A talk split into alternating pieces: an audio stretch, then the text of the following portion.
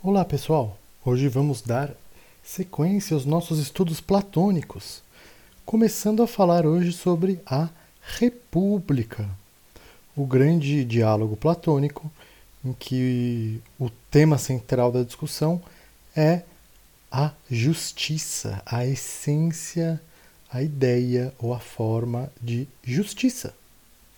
Pois bem, o que é a justiça? Qual é a essência da justiça? O que é o justo?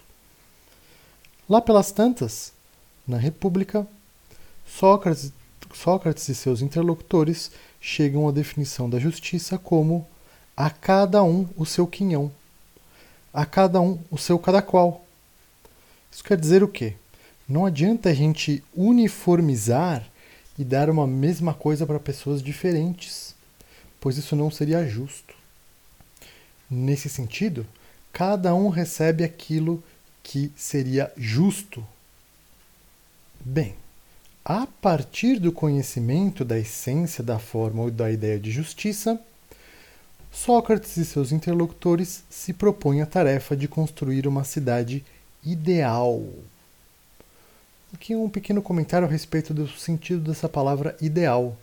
Ideal, essa palavra ideal vem de ideia, vem do conhecimento da ideia de justiça o ideal nesse sentido não seria o mais perfeito possível, mas unicamente apenas aquilo que está na mesma linha, no mesmo sentido, na mesma direção, em conformidade com a ideia de justiça. E essa cidade ideal será também construída idealmente, em ideia.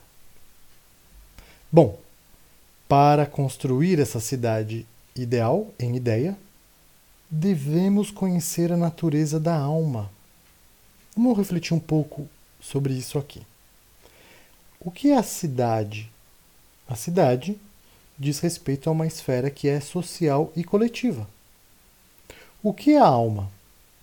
Bom, a alma é algo de certa maneira individual. Então, olha que curioso, para a gente construir a cidade ideal, Platão vai dizer que a gente deve conhecer a natureza da alma, a essência da alma, que é algo individual.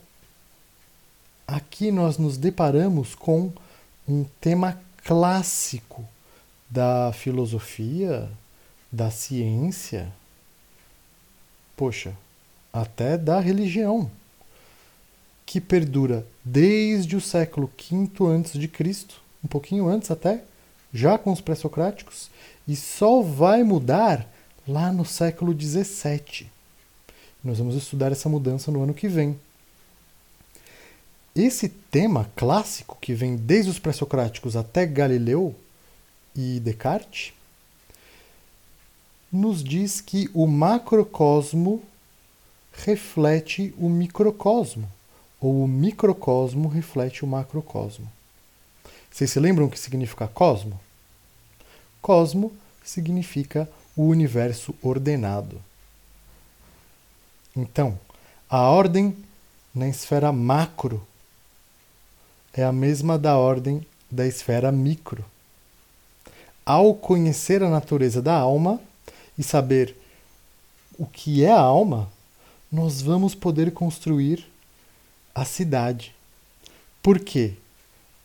Alma e cidade, assim como o ser humano e a natureza como um todo, o universo como um todo, estão sob a mesma ordem, o mesmo tipo de funcionamento. É isso que muda radicalmente na filosofia moderna com Galileu e depois o Descartes. A relação entre homem e natureza é aquela, até o século XVII, segundo a qual ambos estão sujeitos à mesma ordem. Algo radicalmente diferente do que nós compreendemos hoje. Hoje, nossa concepção a respeito da relação entre homem e natureza é tributária dessa transformação que aconteceu no século XVII. Como é que nós compreendemos a relação entre o humano e o natural? O humano é compreendido como a esfera do livre e a natureza como a esfera do determinado, do, do não livre. Assim, a natureza está sujeita às leis da física, às leis mecânicas que regulam o movimento dos corpos. E nós, seres humanos, nós imediatamente, de uma forma inconsciente, a partir do senso comum, nós compreendemos o ser humano como algo livre, cujas escolhas escapam às determinações da lei da natureza. Mas, de novo, essa é uma concepção que surge a partir do século XVII. Desde os pré-socráticos até o século XVII, a concepção da relação entre o ser humano e a natureza era aquela de que ambos, ambas essas esferas estão sujeitas ao mesmo tipo de ordem do real. Bom, após essa pequena inflexão sobre a relação entre o ser humano e o ser natural, podemos voltar ao Platão e discutir a natureza da alma. Qual é a natureza da alma? Qual é a essência da alma? Como a alma está constituída e estruturada? A fim de ilustrar o que é a alma, o Platão, na República, recorre a um mito, o mito do cocheiro. Segundo Platão, a alma seria tal qual um cocheiro que guia uma carruagem puxada por dois cavalos, um cavalo branco e um cavalo preto. O que esse mito quer dizer? Que a alma é tripartite. A alma tem três partes, embora a alma seja indivisível. Aqui mais um pequeno parênteses. Esse é um mistério. Como a alma pode ser indivisível, se ela é indivisível, a gente não pode dividi-la, certo?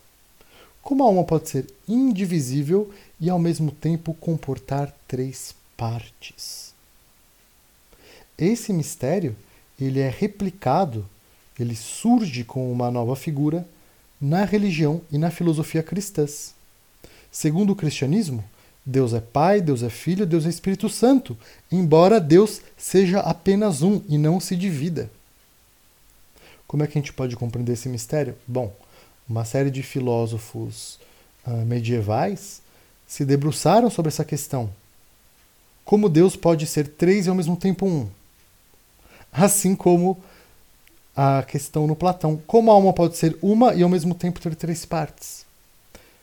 A alma ser algo que é uno e indivisível e ao mesmo tempo comportar, comportar três elementos constituintes.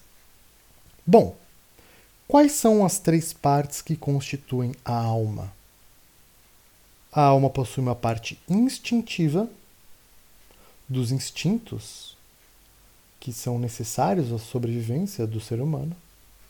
A alma também possui uma parte desejante ou irascível que diz respeito aos desejos e aos sentimentos. E a alma possui uma parte racional do puro pensamento racional e lógico.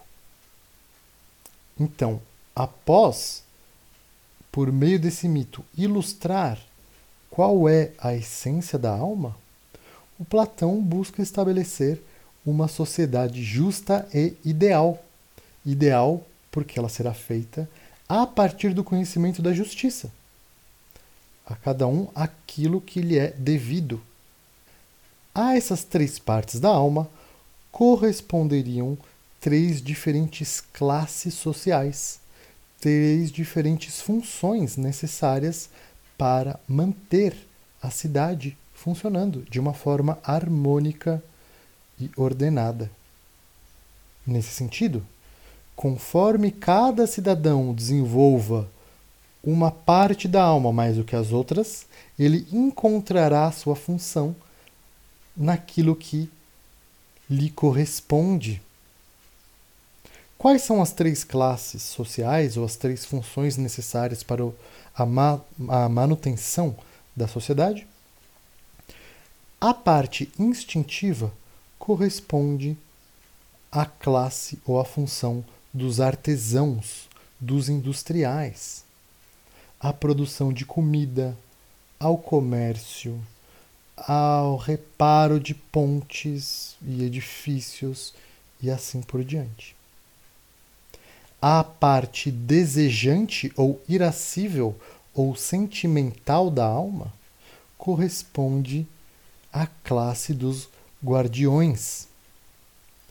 Para você ser um guardião, para você zelar pela ordem da sociedade e harmonia interna da sociedade, ao mesmo tempo que você protege a sociedade de perigos externos, o guardião deve ter essa parte dos sentimentos muito bem desenvolvidas.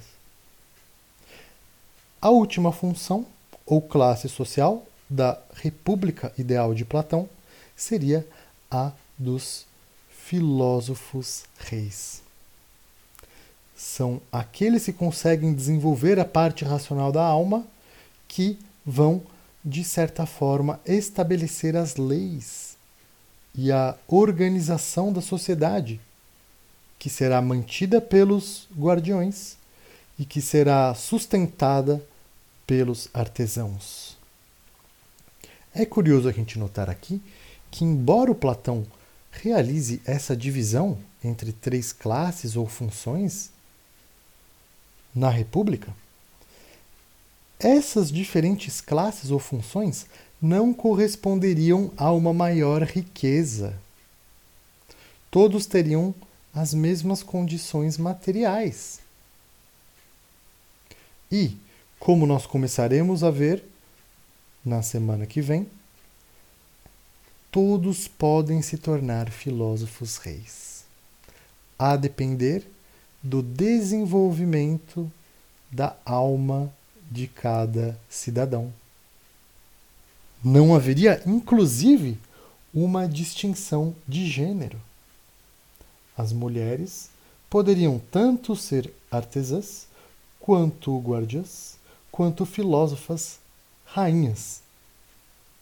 O que era uma ideia completamente revolucionária para a Grécia do século V a.C em que as mulheres tinham um papel e uma função social muito definidas por conta do seu gênero.